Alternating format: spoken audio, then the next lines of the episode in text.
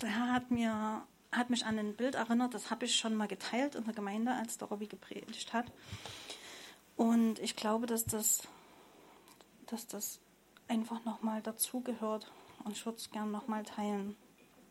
Ich habe damals gesehen, ähm, also ich war auf einem Weg unterwegs und dieser Weg hatte ein klares Ziel. Der war, ähm, dieses Ziel war einfach Licht. Das war der Vater. Und es gab aber am Rand, am Wegesrand sozusagen immer wieder Ablenkungen. Da war zum Beispiel ähm, waren Menschen, die dort ein Picknick gemacht haben, die mich eingeladen haben, die mich ähm, in den Arm genommen haben, wo ich mich wohlgefühlt habe, wo ich mich geliebt gefühlt habe und wo ich hingegangen bin und wo ich gemerkt habe, das gibt mir was. Aber an irgendeinem Punkt kam die Stimme vom Vater, der mich gerufen hat und gesagt hat, ähm, schau auf mich, komm wieder auf den Weg zurück und bleib nicht dort, wo du bist, weil du hast deinen Fokus verloren. Und ich habe mich nicht verabschiedet von diesen Menschen, sondern ich ähm, bin auf diesen Weg zurückgegangen und ich wusste, dass unsere Herzen trotzdem verbunden waren, aber ich hatte wieder eine klare Ausrichtung. Und bin weitergegangen und habe ähm, am Wegesrand ein wunderschönes Schloss gesehen, also eine große Villa ähm, aus, aus Stein und aus ähm, Glas, ein wunderschöner Springbrunnen davor. Und ich habe mich so in dieser Schönheit dieses Gebäudes einfach verloren. Also weil ich es mag, wenn was schön ist.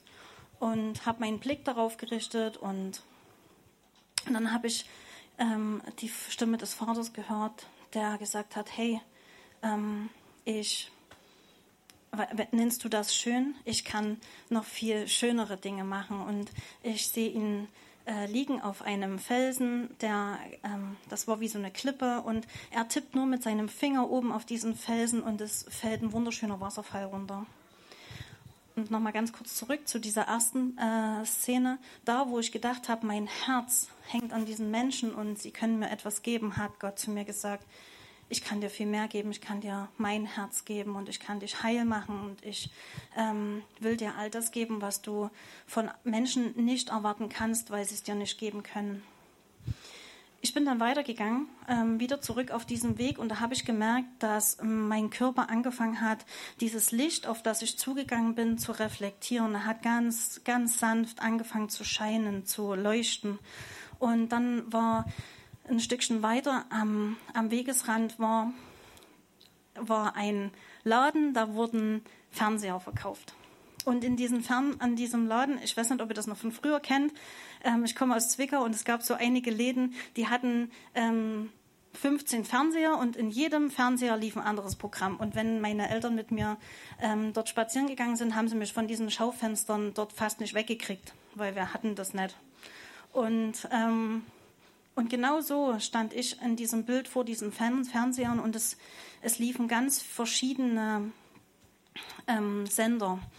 Und alle haben auf irgendetwas hingedeutet und man hat, ich habe gemerkt, dass ich mich in den Dingen verliere, dass äh, Dinge in mein Herz gefallen sind, die Angst in mir gemacht haben. Da, da war gerade äh, diese Corona-Zeit noch so sehr, die, die wirklich Furcht in mein Herz gemacht haben, äh, in meinem Herzen breit gemacht haben. Und dann wieder diese Stimme des Vaters zu hören, der, der schnipst, der ruft, der, der pfeift und sagt, hey, richte deine Blicke auf mich. Und das war mir wirklich schwer gefallen, dort an dieser Stelle äh, meinen Blick wegzuwenden und wieder zurück auf diesen Weg zu gehen. Ähm, dort, wo ich vor diesem Schaufenster stand, ist etwas ganz Wichtiges passiert. Das Licht, was ich vorher ausgestrahlt habe, was von meinem Körper abging, ähm, das war wieder verschwunden. Und erst als ich diesen für mich wirklich in diesem Moment schweren Schritt wieder auf diesen Weg gemacht haben, hat es langsam wieder zu scheinen begonnen, so ganz sanft. Und je weiter ich gegangen bin, umso heller wurde dieses Licht. Und ich glaube, dass es tatsächlich immer wieder in unserem Leben Situationen gibt, wo uns Dinge ablenken werden ähm, oder wo, die uns den Fokus nehmen. Das sind manchmal auch Krankheiten, es sind ähm, andere Personen, die uns wo wir denken, die sind absolut wichtig für uns und wir, wir hängen uns an sie oder viele, viele kleine Dinge. Ich denke, ihr könntet genug Dinge äh, beitragen. Aber ich bete einfach darum, Vater, dass du wirklich unsere Herzensaugen aufmachst für dich, dass wir wirklich erkennen können, ähm, wer du bist und dass du uns immer wieder rufen kannst, dass wir hören mit den Augen und Ohren des Herzens, dich wirklich hören, deine Stimme wahrnehmen, egal in welcher Art und Weise du zu uns sprichst, durch andere Menschen, durch Predigten, durch Bibelstellen, aber auch durch dein persönliches Wort zu uns. Mach unsere Herzen auf, dass wir dich wahrnehmen können, dass wir hören können, was du zu uns sagst. Danke, Vater, dass du real bist. Danke, dass du dich verherrlichen willst in dieser Welt und danke, dass du uns immer und immer wieder rufst. Es ist unsere Entscheidung, ob wir diesen Schritt gehen oder ob wir uns abwenden. Aber wir dürfen nicht vergessen, dass wenn wir uns abwenden, werden wir das Licht verlieren, werden wir die Zuversicht verlieren, dass es gut ist, dass unser Leben gut ist, dass Gott gut ist. Nur in diesem Fokussieren auf ihn wird diese Gewissheit einfach in uns wachsen. Gott ist gut der Papa ist gut, er meint's gut mit uns und er hat uns unwahrscheinlich lieb. Zum Glück kann man das alles nochmal nachhören, weil es alles so gut ist. Aber ich denke, es ist auch trotzdem gut, weiterzureden von dem, wo man voll ist. Ich finde es gut an der Stelle nochmal, wo der Vater den Finger auf den Felsen gelegt hat, wo dieses Wasser runterkommt. Halt es immer beim Felsen, wo das Wasser runterkommt, nicht im Kaminzimmer, wo der Ofen brennt. Wo ist er denn hier? Ja, das war eine so starke Predigt, ihr müsst ihr euch unbedingt nochmal anhören. Na, egal. Ähm, ich bin jetzt ganz, ganz lange nicht hier gewesen. Ähm, viele von euch wissen, was ich so gesundheitlich in den letzten zweieinhalb Jahren so durchgemacht habe. Und ich, also für die, die es noch nicht wissen, es geht jetzt ungefähr schon zweieinhalb, drei Jahre, dass ich zunehmend immer weniger Luft bekommen habe. Und es waren richtige Schübe, praktisch auch teilweise tagsüber hatte ich halt wie, ähm, ja, wie Luftattacken, also ich keine Luft bekommen habe. Und das macht halt was mit deinem Körper, mit deinem Kopf, mit allem Möglichen. Du bist einfach so schwach. Und ich war dann an einem Punkt, dass ich so schwach war, dass ich auch wirklich Arbeits, ich hatte, ich konnte keine Leistung mehr bringen. Und der Vater hat dann gerufen und ich habe gesagt, okay, ich lasse los ich kann ja auch gar nicht mehr anders, weil ich, ich, ich tue eigentlich nur noch kriechen auf dem Boden und mach weiter und mach weiter, weil ich so sehr gerne geben will und geben will. Aber habe dann auch nicht mehr geben wollen. Selbst das war dann weg. Also einfach die Lust, alles war weg. Ich war wie tot gefühlt und habe auch gemerkt, dass ich so das gar nicht mehr weitermachen will, weil das nicht ich bin und Jesus so nicht durch mich leben kann und nicht so durch mich leben will das kenne ich so nicht. Und ich habe gesagt, das ist nicht das, was ich kenne und wer ich bin. So, an dem Punkt habe ich erstmal Schluss gemacht. Ich gesagt, okay, Herr, du hast vieles Neues, ich weiß das. Und wenn Gott mich gerufen hat in meinem Leben auf den Berg, mh, mm, zur Umkehr auf den Berg, schnell umdrehen auf den Berg. Gut, wie die drei Jünger damals, die dann halt drei Zelte bauen wollten. So geht's mir dann oft wirklich, wo ich dann endlich, wenn ich an dem Berg angekommen bin und merke, oh mein Gott, das ist so gut, ich bin dir so dankbar und merke, dass es so gut ist, dort halt ähm, ihm gefolgt zu sein, dann ist das wirklich so. Dann will man ein Zelt bauen und eigentlich gar nicht mehr weg. Aber ähm, jetzt war es so, nochmal um zurückzukommen, um zu meiner Krankheit. Ich lag echt so oft im Bett die letzten zwei Jahre. weiß gar nicht. Ähm, ja, das war interessant, weil es war für mich eine absolute Schule. Es war für mich eine Schule, wo ich ähm, total schwach war und ich möchte diese Schwachheit gern mit euch teilen, wo ich einfach nicht mehr konnte und ich mich entscheiden musste was glaube ich? Und es waren so viele Stimmen, die ich dort ausschalten musste. Meine eigene Stimme, Ablenkung, Leute, Kunden. Ich bin ja Friseurin und dann klingelt das Telefon einfach ununterbrochen, weil Leute einfach gerne schöne Haare haben wollen. Und ich das ja auch gerne geben möchte. Aber wenn es halt nicht geht, dann geht es nicht. Und ich musste wirklich das Telefon wegschmeißen. Und ich konnte auf ganz viele Dinge nicht mehr reagieren. Und ich habe gemerkt, dass es so gut war, weil ab dem Moment habe ich gemerkt, dass der Herr mich füllen will, dass er mich stärken will. Und das war immer wieder eine Entscheidung, weil es halt nicht gleich losgegangen ist oder nicht gleich, besser gesagt, mir gleich besser ging. Ich habe halt gedacht, ach, das geht jetzt mal ganz schnell und so, aber es war halt nicht so. Und dann habe ich angefangen zu lesen. Und in den letzten Wochen und Monaten habe ich so viel gelesen, dass ich habe zu mir gesagt, echt, ich habe das Gefühl, du sitzt direkt neben mir, weil das so, so gut war.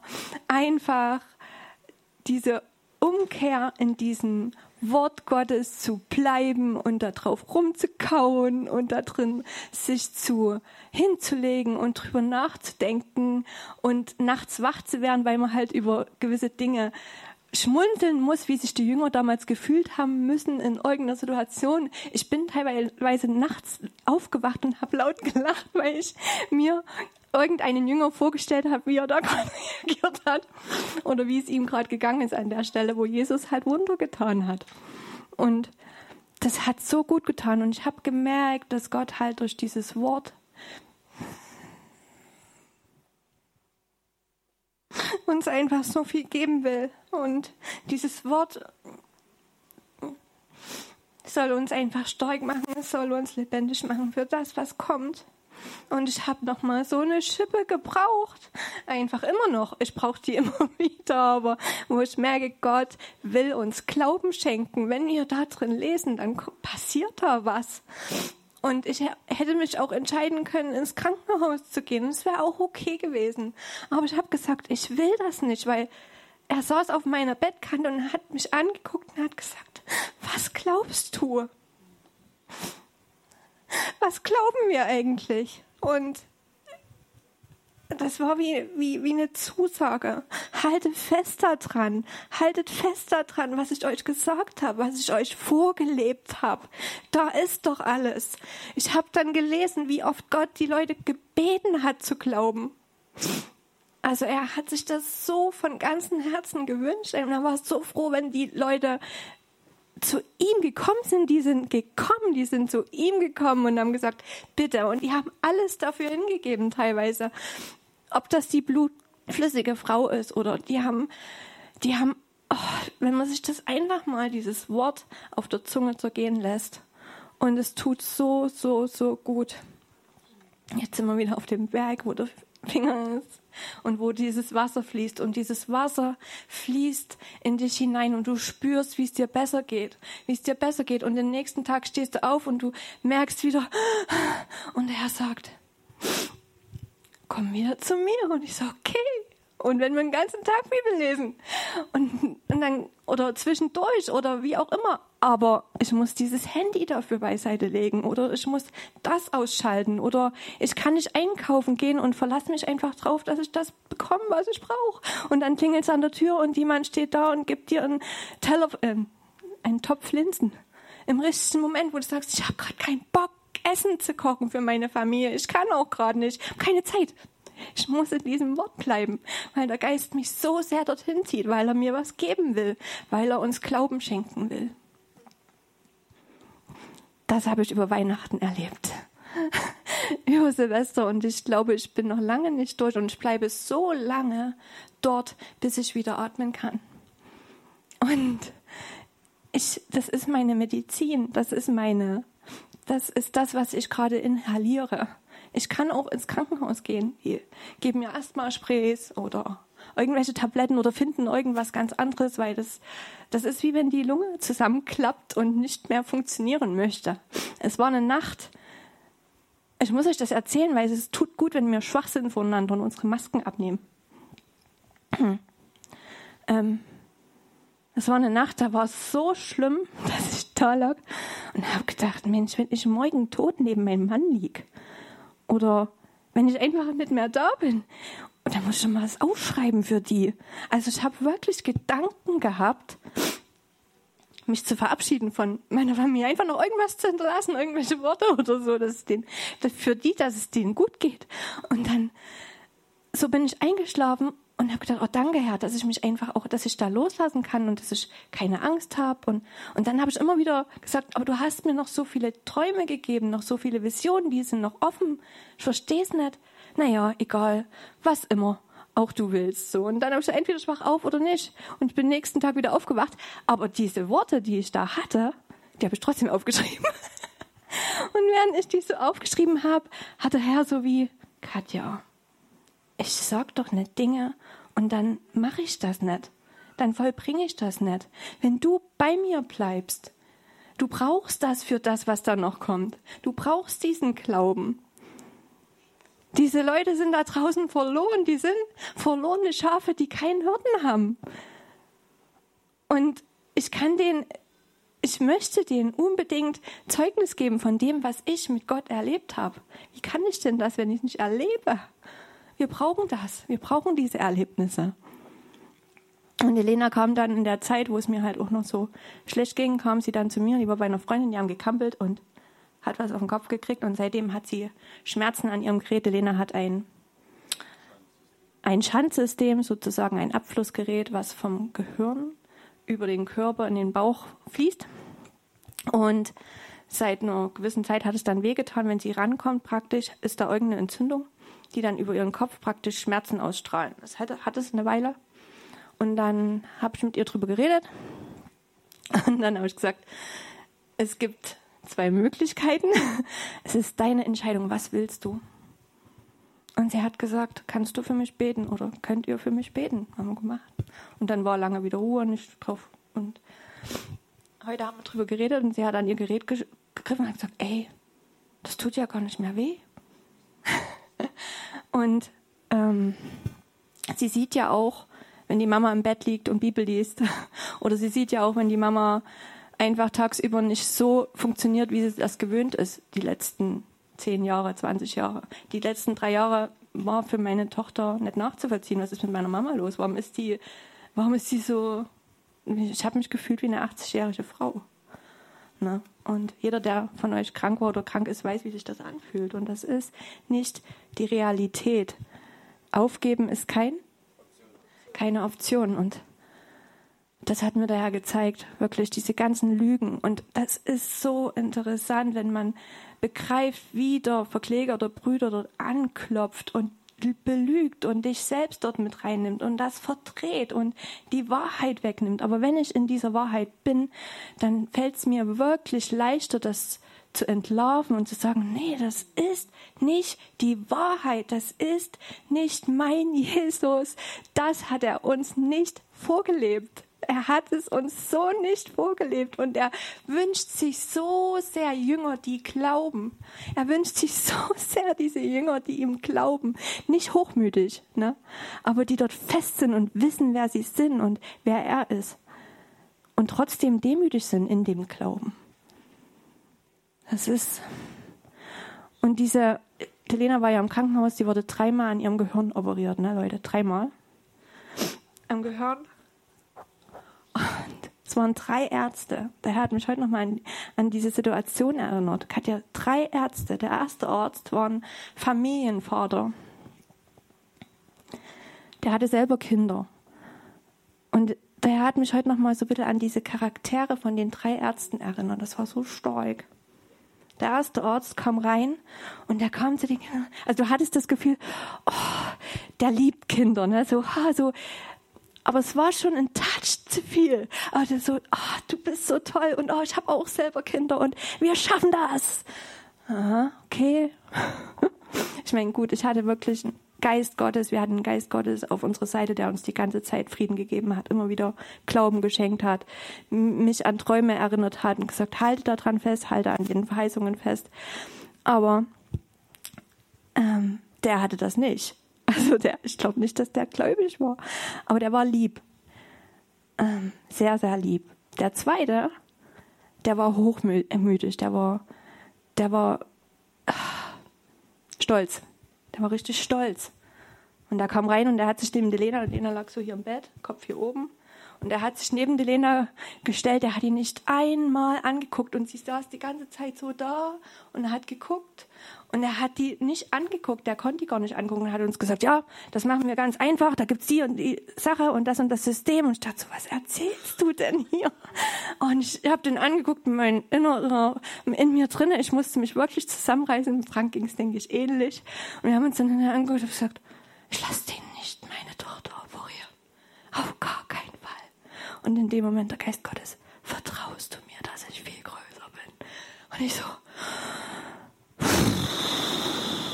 ja.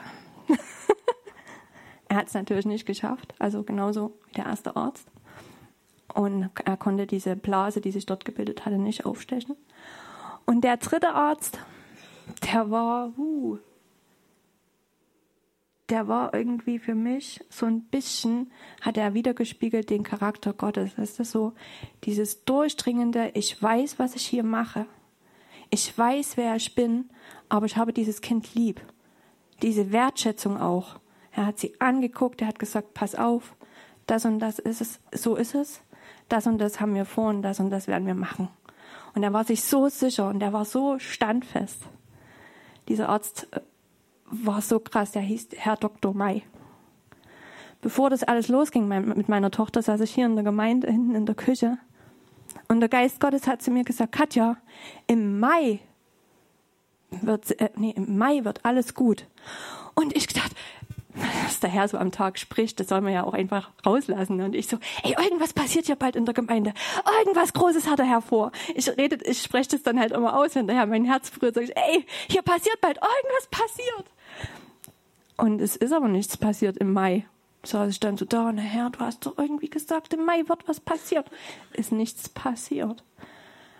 Als aber der dritte, Mai, äh, der dritte Arzt nach der zweiten misslungenen OP am Gehirn, ich sage nochmal am Gehirn, unser Verstand sagt, wenn dort jemand am Gehirn rumpult, das ist gar nicht gut und auch nicht bei meiner einzigsten Tochter, die ich so sehr liebe.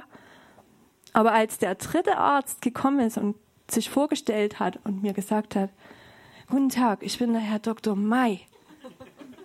Da hat's bei der Katja gemacht. Ja. Und ich habe gesagt, oh, du bist so crazy. Du bist so gut. Absolutes Durchatmen. Und ich habe Frank geguckt, alles wird gut. Und ich habe den Arzt angeguckt, der mir mitten in der Nacht, wirklich mitten in der Nacht, der hat mich rausgeführt auf den dunklen Gang, ganz kleines Licht. Ich habe gedacht, was ist, was passiert hier mit mir? Sie müssen sich, Sie müssen sich, ich will Ihnen das jetzt unbedingt zeigen. Sie setzen sich jetzt mit mir hier an den Computer. Ich zeige Ihnen, was ich heute Nacht an Ihr, ja, so Nacht früh, die waren ja total überfordert. Es war Weihnachtszeit, überarbeitet. Der war, du hast gemerkt, er hat Aufputschmittel genommen, irgendwas getrunken, dass er es überhaupt schafft. Ähm, ich zeige Ihnen jetzt an dem Computer.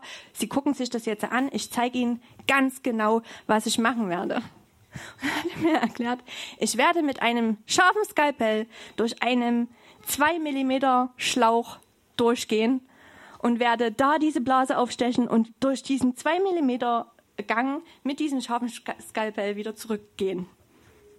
Hat er mich angeguckt. Und ich habe in den seinen Augen geguckt und ich habe gedacht, das wäre Jesus gewesen. Wirklich. Und ich habe den angeguckt, so wie voll verliebt so in Jesus. So weil ich wusste, dass Jesus durch mich spricht und ich habe gesagt, und sie werden das schaffen, weil sie die Kraft dafür gekriegt haben. Amen. So, und der wird mich angeguckt und hat, hat gedacht, wie ist denn die drauf? Ich erzähle ja hier mitten in der Nacht, dass ich zum dritten Mal ihre Tochter operieren werde, durch einen 2 mm Gang mit einem scharfen Skalpell muss, um eine Blase aufzustechen, die, die noch nicht getroffen worden ist von den anderen Ärzten. Und das war ähm, ein sehr, sehr wichtiger Moment. Und in unserem Leben passieren Dinge und Gott erinnert uns an solche Sachen. Du, was, was du dort erlebst, das vergisst du einfach nicht. Das ist nur ein Ding von dem, was ich erlebt habe mit Gott. Aber ich erzähle es euch einfach, weil es euch genauso stärken soll, wie es mich gestärkt hat. Dran festzuhalten an den Verheißungen, die Gott uns gibt. Im Mai wird alles gut. Und wenn Gott sagt, es wird alles gut, dann wird alles gut. Und er sagt immer, es wird alles gut. Glaubst du, glaubst du mir? Vertraust du mir? Habe keine Angst. Talia Kul, Kalumi, Kulumi, wie heißt das? Talia, Talia Kumi, Talia Kumi, Talita Kumi, Talita Kumi, Mädchen, ich sage dir, steh auf. Die anderen da unten in dem Raum, die dort gerade Bambula machen und heulen und schreien, denen brauchst du nicht zu folgen. Aber ich sage dir, steh auf. Und wenn dann der Matze zu irgendjemand sagt, im Namen Jesus, nicht ich sage dir, steh auf, sondern im Namen Jesus, steh auf. Talia, Talia, Talita, Talita Kumi. Ich werde es mir hier drauf tätowieren. nee, Quatsch. Aber in meinem Herzen, weißt du? Da ist es drauf tätowiert. Und das will Gott uns zeigen, wenn wir da drin lesen. Lesen wir solche Sachen. Und das macht was mit dir, wenn du das inhalierst und hoch und runter liest. Und der Geist, dein Herz berührt. Ich bin dankbar. Ich bin nicht dankbar, dass ich krank war so lange, aber ich bin dankbar, dass ich weiß, dass Gott treu ist und dass er uns was Neues geben will, wenn wir auf diesen Berg kommen. Wenn wir kommen und alles andere wirklich stehen lassen, gibt er uns neue Dinge, die wichtig sind. Nicht nur für unser Leben, sondern für das Leben aller, noch vieler. Ich hoffe, noch viele Menschen, die wirklich einen Schäfer brauchen. Einen Hürden. Genau, ich denke, so viel dazu erstmal. Vielleicht hat ja noch jemand ein Zeugnis. Und genau, ich, ihr werdet sehen, wann ich wieder atmen kann. genau, okay.